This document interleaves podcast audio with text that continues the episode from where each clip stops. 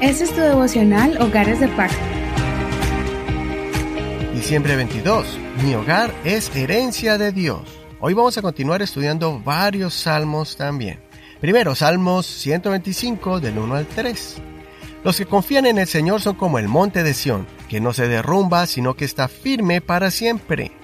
Como Jerusalén tiene montes alrededor de ella, así el Señor está alrededor de su pueblo desde ahora y para siempre porque el cetro de la impiedad no reposará sobre la posesión de los justos, no sea que los justos extiendan sus manos a la iniquidad. Salmo 126 del 3 al 6. Grandes cosas ha hecho el Señor con nosotros, estamos alegres. Restáuranos, oh Señor, de la cautividad como los arroyos en el Negev. Los que siembran con lágrimas, con regocijo segarán. El que va llorando, llevando la bolsa de semilla, volverá con regocijo trayendo sus gavillas. Salmo 127 del 1 al 5. Si el Señor no edifica la casa, en vano trabajan los que la edifican. Si el Señor no guarda la ciudad, en vano vigila el guardia. En vano se levantan de madrugada y van tarde a reposar comiendo el pan con dolor, porque a su amado dará Dios el sueño. He aquí, heredad del Señor son los hijos, recompensa es el fruto del vientre. Como flechas en mano del valiente, así son los hijos que se tienen en la juventud. Bienaventurado el hombre que llena de ellos su aljaba. No se avergonzarán, aunque hablen con los enemigos en el tribunal. Salmo 128 del 1 al 6. Bienaventurado todo aquel que teme al Señor y anda en sus caminos. Cuando comas del trabajo de tus manos, serás feliz y te irá bien. Tu mujer será como una vid que lleva fruto a los lados de tu casa. Tus hijos serán como brotes de olivo alrededor de tu mesa. Así será bendecido el hombre que teme al Señor. El Señor te bendiga desde Sión. Que veas el bien de Jerusalén todos los días de tu vida. Que veas a los hijos de tus hijos. La paz sea sobre Israel. Salmo 129, del 5 al 8.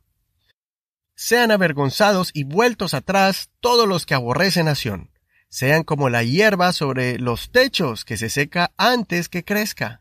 De ella no llena su mano el segador, ni su regazo el que hace gavillas.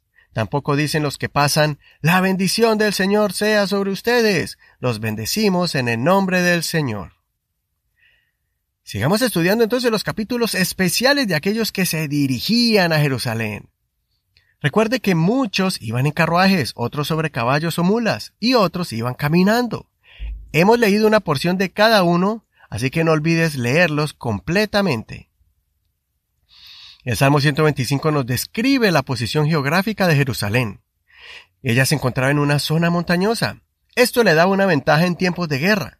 Mientras que los enemigos iban subiendo, ellos atacaban de bajada, y aún los carros de guerra les era imposible subir hasta la capital de Israel.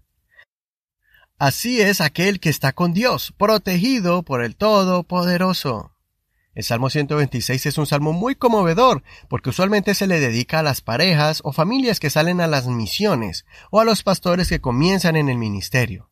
El predicador es aquel que lleva la semilla del Evangelio y es consciente que va a pasar por momentos arduos y difíciles que lo harán sufrir y llorar.